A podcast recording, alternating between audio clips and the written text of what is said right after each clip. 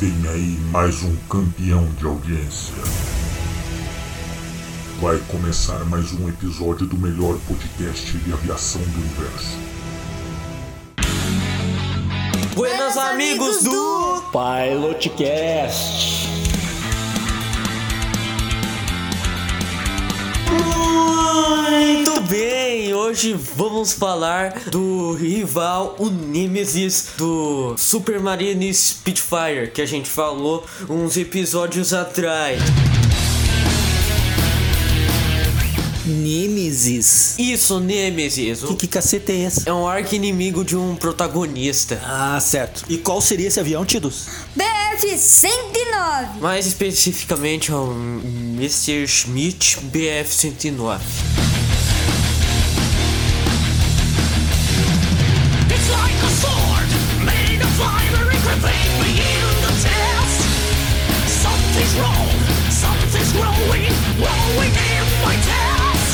Também vamos falar de um piloto aí que eu acho que é o maior as é, da Luftwaffe. Isso, é o Eric Hartmann. Eu vou falar do Eric Hartman e ele vai falar do BF-109.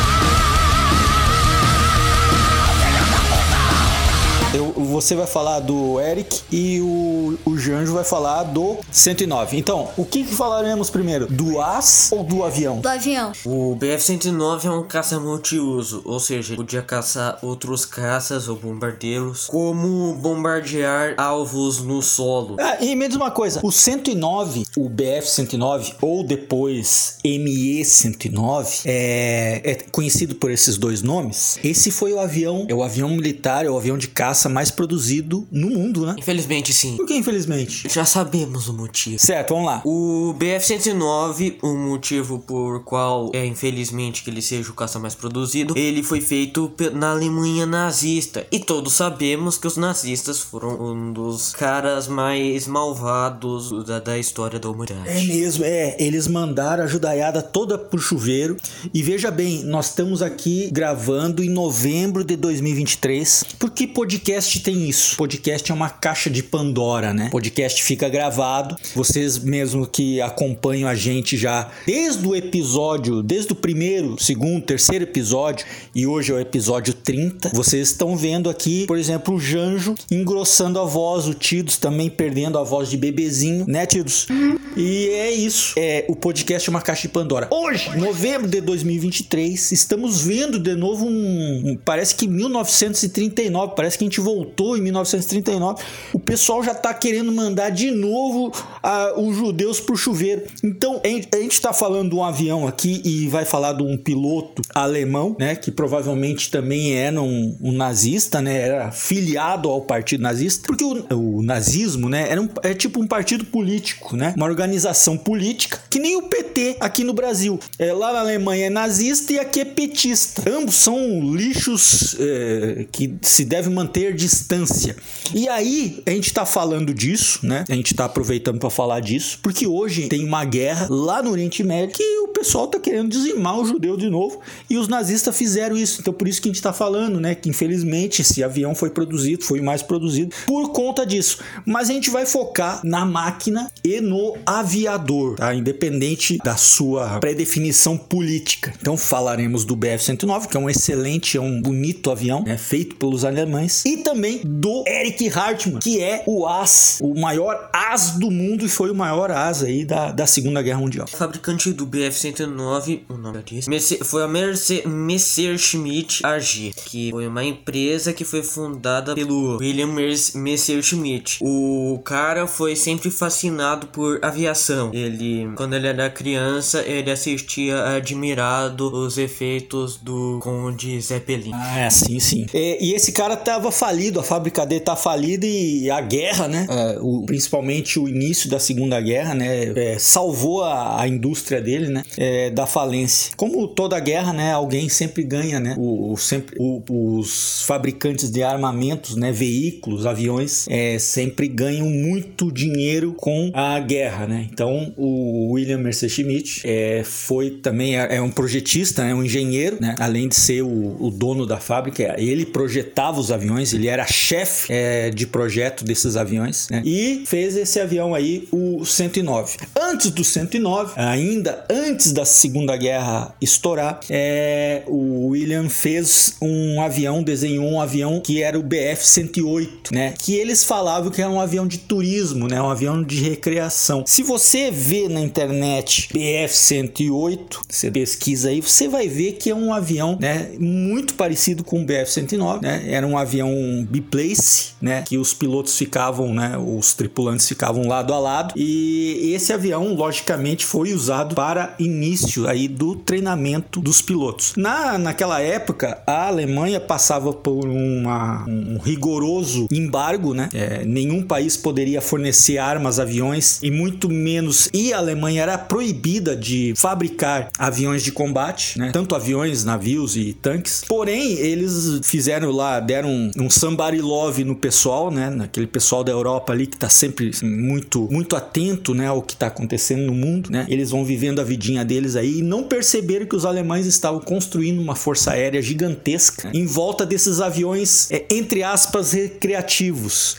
Assim como os pilotos, incluindo o Hartmann, né? O Eric Hartmann, eles pilotavam, eles praticavam muito voo à vela, que é um voo, é o tipo de voo que faz, é, melhora em muito as habilidades de um piloto. Então, os alemães, eles, eles faziam aviões de passageiros que depois foram convertidos a bombardeiro e esses aviões recreativos como o BF-108 melhoraram os projetos e se tornaram o BF-109, né, que foi o caça, né, que botou muita força aérea na Europa no início da guerra de joelhos. Foi o avião principal da Blitzkrieg, inclusive. O William Messerschmitt começou sua carreira como engenheiro aeronáutico, inclusive fabricando planadores. E depois, só depois ele moveu para os aviões a hélice, a pistão, tanto motores radiais como motores em V. O período de produção do, do BF-109 foi de 1939 a 1945. Ele, foi, ele parou de ser produzido em 1945, obviamente, porque a Alemanha nazista caiu no fim da guerra. A quantidade foi produzida é muito, é, são, foram muitos aviões, foram 33.984 exemplares do BF-109. Como já dissemos, foi o avião mais produzido da história da aviação. O seu primeiro voo foi em 29 de maio de 1935. O BF-109 foi introduzido em fevereiro de 1937. Ele foi aposentado em 8 de maio de 1945. Só um homem, o piloto, é o suficiente para comandar esse avião. É, não- é, tem versões biplaces desse avião? Foram feitas? Alguma versão biplace? Ah, não. Mas hoje em dia tem versões biplace para turistas. Ah, certo. Como o do Spitfire também.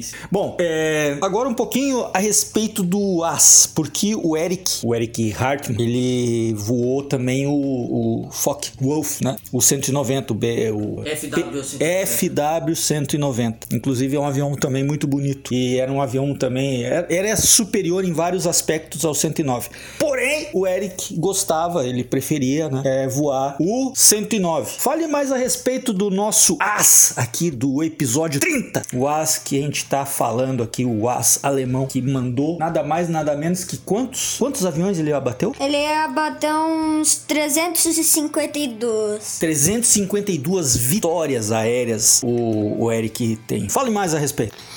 Bem, o Eric, os primeiros anos do Eric Hartmann era. Ele nasceu em 19 de abril de 1922, na cidade de Weissach, na Alemanha. O interesse da avia, pela aviação de Eric começou cedo. Ele, ele começou a voar um avião apenas aos 3 anos. Três anos de idade? Era um bebezinho? Sim, Como é que foi isso? Não sei. O cara teve tem tanto interesse em aviões que ele simplesmente começou a voar sem nem saber ler. Não foi um sobrevoo sobre a casa dele que fez ele pensar assim, quero ser piloto? Sim. Passou um avião em cima da casa dele e aí, "Ah, eu vou ser piloto. Sim. O apelido, sabe qual foi- era o apelido do Hartman? Era Bubby. O o Hartmann entrou na Luftwaffe em, mil, em, em 1940. A força, ele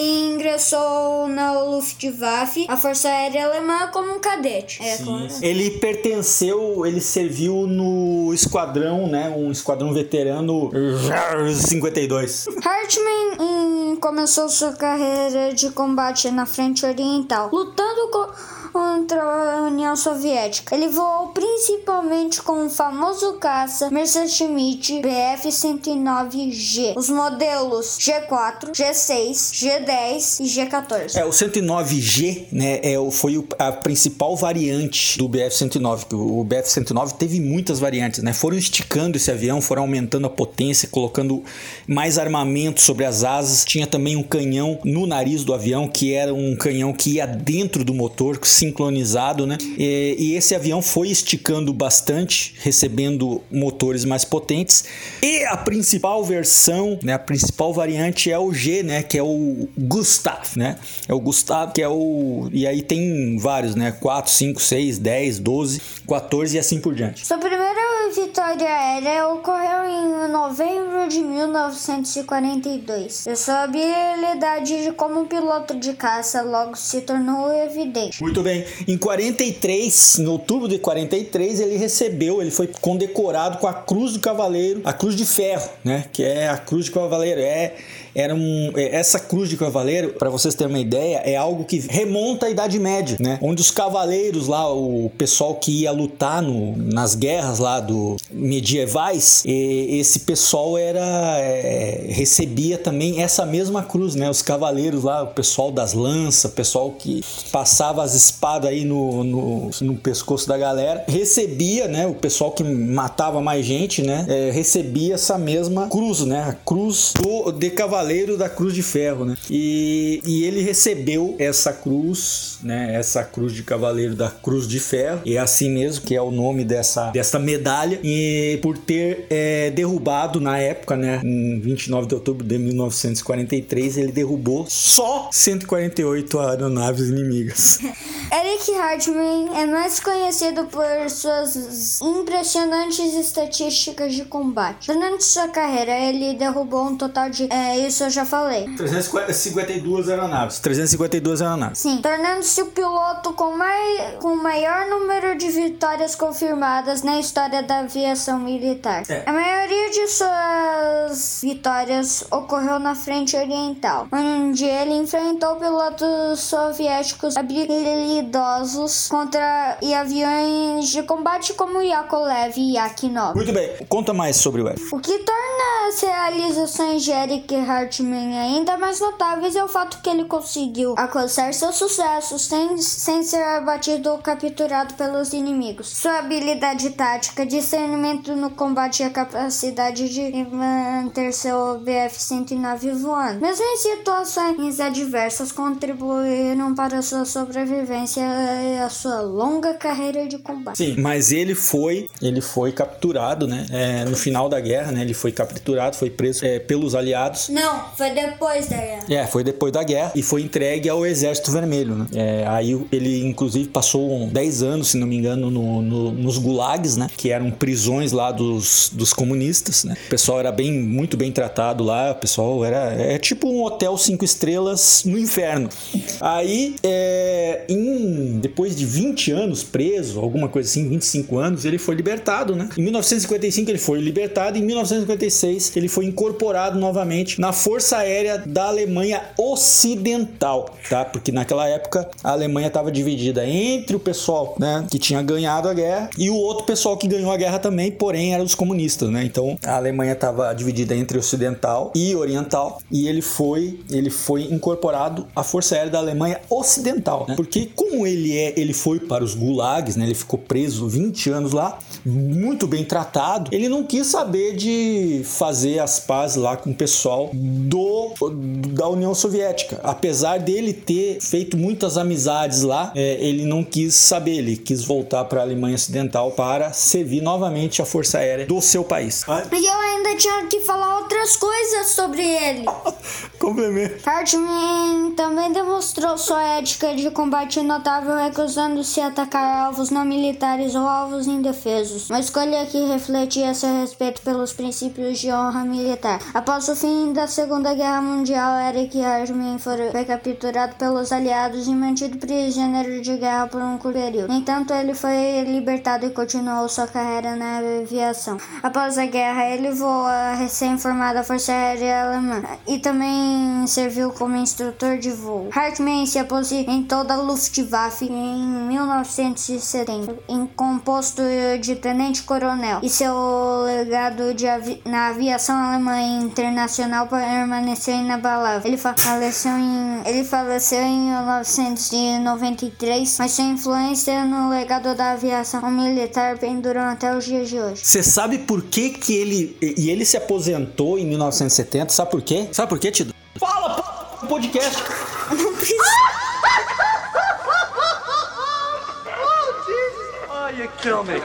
Ah, não. Bom, ele se aposentou porque em 1970 a Força Aérea Alemã teve a brilhante ideia de adquirir o F-104 Starfighter. Você conhece esse avião? Ah, sim, conheço. É um avião bem rápido, na, na verdade. Rápido, é rápido, porém letal, né? Era muito ruim né, de, de, de manejar ele. E o Hartmann, sabendo das qualidades péssimas de voo desse avião, porque ele era muito rápido, sim, mas é, como um avião foguete para ir para o, o espaço era muito bom, né? Subia até a, a estratosfera.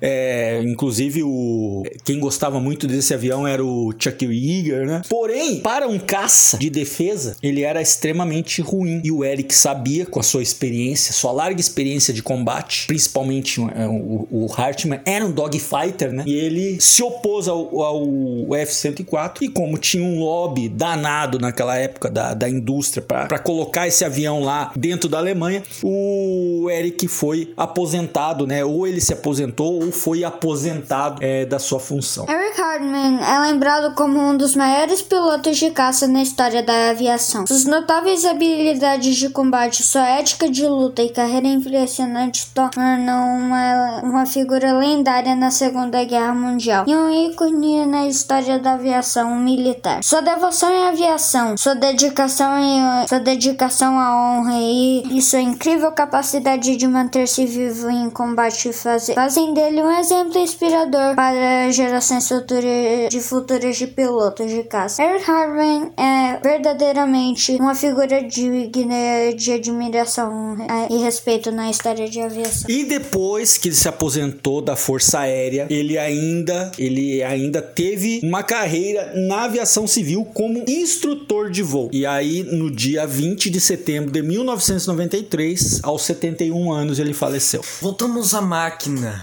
Bom, é, o Eric Hartmann faleceu, né, morreu em, 70, eh, em 1993, com 71 anos de idade. Mas o que não morre são esses aviões, não é verdade? Sim. É, esses aviões até hoje eles voam, né? Tem muitas, é, muitos colecionadores, né, que mantêm esses aviões em estado de voo, né? Eles são preservados e, e, e ainda conseguem voar, participando de muitos shows aéreos, principalmente na Europa e na América do Norte. América do Norte, leia-se Estados Unidos da América.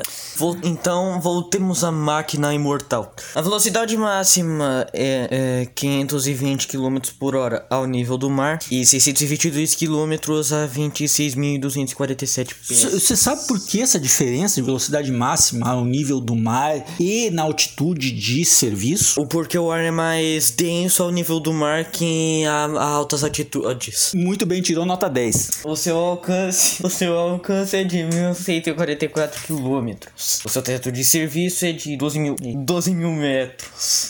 A taxa de subida é de 20,1 metros por segundo. O motor, aí vem os nomes alemães. Perdo, perdoa se eu não, se eu não pronunciei corretamente. O motor é um Daimler-Benz DB105A1 V12, capaz de 1.475 cavalos. É, da Land é, fazia motores, caminhões, né? Motor de caminhão. E aí na guerra fez muitos aí, fornecia mo- motores para diversos aviões militares. A Daimler-Benz hoje eu acho que é conhecida como Mercedes-Benz. É, tornou-se Mercedes-Benz. Mercedes. O seu armamento, prepare-se porque esse avião podia dar um- uma porrada daquelas.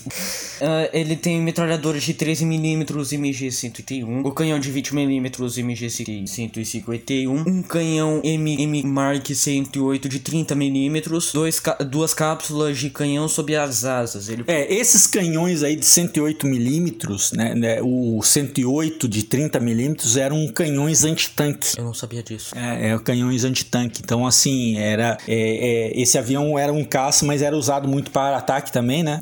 Quando a guerra começou a ficar. entrar para dentro da Europa, né? Principalmente aquela guerra ali de retomada da França, né? E esses aviões foram muito usados aí para, para atacar os tanques, né?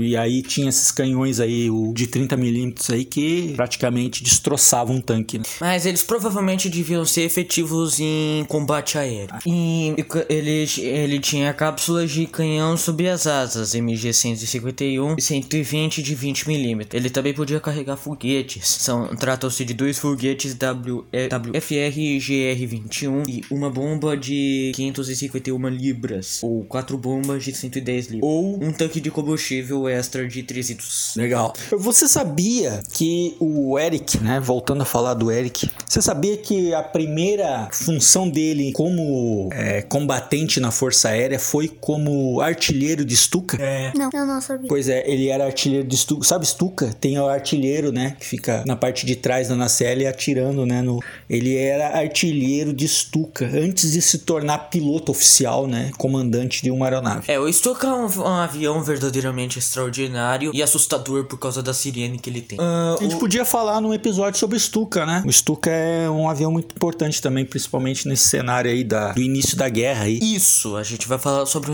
o- sobre o Stuka em um episódio posterior a esse. O BF-109 era o caça principal da Luftwaffe, isto é, a espinha dorsal. Não tinha caça que substituísse ele na sua função. Até a chegada do ME-262, que também falaremos em um episódio posterior. É, o, depois que começou, né, os aliados começaram a implantar na Europa os, os P-51 e os P-47, o, o 109 ficou um pouco, né, começou a ficar um pouco para trás, né, porque o, tanto o P-47 e o P-51, eles, eles tinham características de voo e altitude de voo também muito maiores, né, é, velocidade também eram mais velozes, né, e aí é, o desenvolvimento do 109 começou a, a ficar limitado, né, pelo, pela, pelo próprio espaço, né, que o avião tem na célula. né? Então, eh, tudo tem um limite, né? Começaram a esticar esse avião demais até ele começar a ficar obsoleto, né? E aí, quando o P-47 e o P-51 começaram a ficar numerosos, né, nos céus da Europa, o 109 começou a perder espaço para o, o 190, né, que era um avião muito, muito superior, né, em potência e, e armamento também. Por isso veio o ME-262, que os alemães, sinceramente, eles exageraram. Ah, porque um jato contra um avião a pistão, o jato, o jato é menos manobrável que o avião a pistão. Não, e, o- e os nazistas são burros, né? É nazista, né? Então é redundante. É, os engenheiros alemães, vocês conseguem ver, né? É, pelo desenvolvimento da aviação militar, principalmente, os engenheiros alemães eram impressionantes, né? Os cientistas, né? Esse pessoal da engenharia, esse pessoal era, era, era o que tinha de melhor no mundo, né?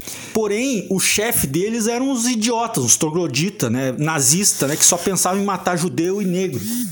E, e quando o ME-262 saiu, o primeiro voo, aquele gordão, o aquele, aquela coisa ridícula, aquela rolha de poço lá, que era chefe da Força Aérea, ele olhou pro avião e falou assim: vamos colocar bombas no ME-262, tipo, usar um caça, né, que foi projetado para ser extremamente veloz e manobrável a elevadas altitudes, para jogar bombas, né? Naquela época, quando o 262 entrou em serviço, a Alemanha já estava perdendo já terreno já há muito tempo, né? E no final da guerra. E aí o, o gordão, né, o Göring, né, que ele, ele viu o avião, viu aquele o 262 é um, um avião belíssimo, as linhas dele são belíssimas realíssimo. Você vê hoje, você dá uma olhada no avião hoje e você pensa assim: não, esse avião foi projetado, esse avião é moderno. Não é, é que ele é um avião muito à frente do tempo. E se ele fosse, se ele fosse usado para substituir de verdade o 109 e o 190, talvez a Alemanha teria, teria dado muito trabalho para a Força Aérea Aliada, principalmente os bombardeiros, né, que faziam o trabalho né, de, de terraplanagem naquela época. É, poderia ter, inclusive, mudado o curso da guerra, né? Quem sabe, né, mudado o curso da guerra.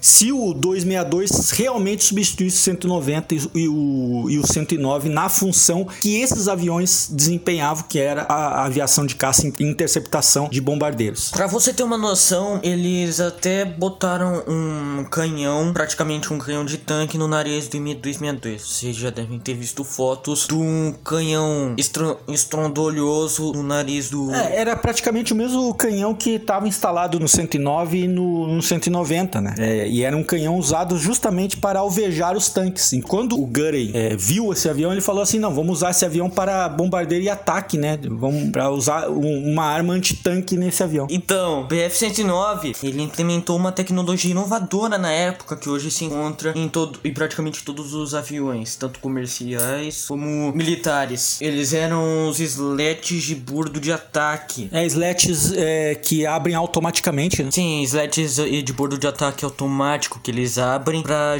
gerar sustentabilidade a baixas velocidades. É, o slat ele, ele aumenta, né, a curvatura da asa, né? E aumentando a curvatura da asa, aumenta aí as qualidades é, em baixa velocidade, como aumenta a sustentação e também a manobrabilidade. E era um dispositivo automático que ele abria, ele estendia conforme o ângulo de ataque da aeronave. Pra quem não sabe o que que é um bordo de ataque, é aquela parte da frente da asa que é mais curvinha, que é a parte mais afiada da asa, que é o bordo de fuga. O, o trem de pouso do BF-109 também ajudava muito pra, em questões estruturais e ele tava nas raízes das asas, que Ele era montado na raiz das asas, né? isso, que dispensava a necessidade de reforço estrutural das asas, que o impacto às vezes era muito forte. Mas tinha um problema: a distância entre as rodas era muito próxima uma da outra, o que gerava perda de controle e acidentes graves a pilotos não experientes. Os manicacas geralmente se davam muito mal com esse tipo de trem de pouso, né? A manicacada lá ia fazer os primeiros voos lá e, e- e não era raro acontecer capotamento dos aviões, né? Quando tava, principalmente quando tava taxiando. O F-109, pra você ter uma noção, o- a estreia de combate nele não foi na Segunda Guerra Mundial, foi na Guerra Civil Para, Espanhola. para, para, para. É, pra quem não entendeu, né, o termo manicaca, né, que eu usei agora há pouco, manicaca é, é um apelido carinhoso, né, que o pessoal da aviação dá pro pessoal que fica em volta da pista, né, na cerca dos aeroportos, né, querendo voar, né, ficar olhando os aviões chegarem, né, aterrissarem e decolarem, aquele pessoal que fica olhando. Hoje, hoje tá mais chique, né, hoje são, são chamados de spotter, né, porque eles tiram fotinhos, né, colocam no Instagram. É uma manicaca. Aí quando esse pessoal consegue, né, tem a chance de pilotar um avião, aí faz um monte de cagada, né? É, como esses aviões aí, o 109 tinha um trem de pouso muito difícil, era muito fácil o manicaca, né, que tá no início da carreira, capotar, sair com o avião da, do, do, do eixo da pista ou da taxiway. Então, lembre-se, o BF-109 Você tá rindo, Tito? Você é manicaca? Você é uma manicaca, Tito? Não. Você vai ser uma manicaca, você não vai ser uma manicaca. Então, no B- eh, voltando ao assunto da máquina. Vai, pô. Voltando à máquina imortal e estraçalhadora de tanques. Pior que eu tenho um monte de spotter que segue a gente aí, que escuta a gente, vão ficar bravos com a gente aí. Mas é, é só brincadeira, tá bom? Voltando à máquina imortal e estraçalhadora de tanques, a estreia do BF-109 foi na Guerra Civil Espanhola, que quando os revolucionários lá nacionalistas, eles estavam pedindo ajuda ao novo partido nazista. E a Luftwaffe, não só a Luftwaffe como todo o exército alemão, viu isso como uma oportunidade de testar os novos equipamentos militares sendo desenvolvidos na época, como o BF-109. E foi, a- e foi nesse conflito que o BF-109 teve o seu batismo de fogo. Preteu o olho da cachapa.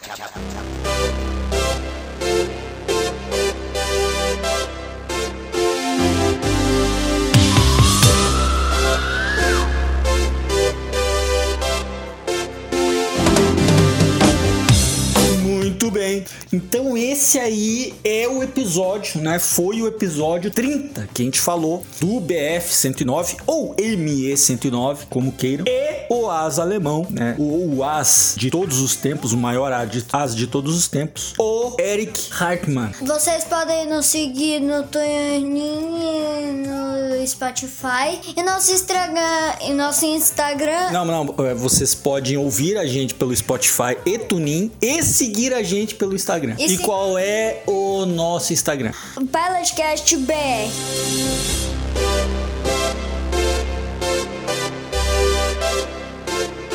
Voltamos no próximo episódio. Tchau! Tchau!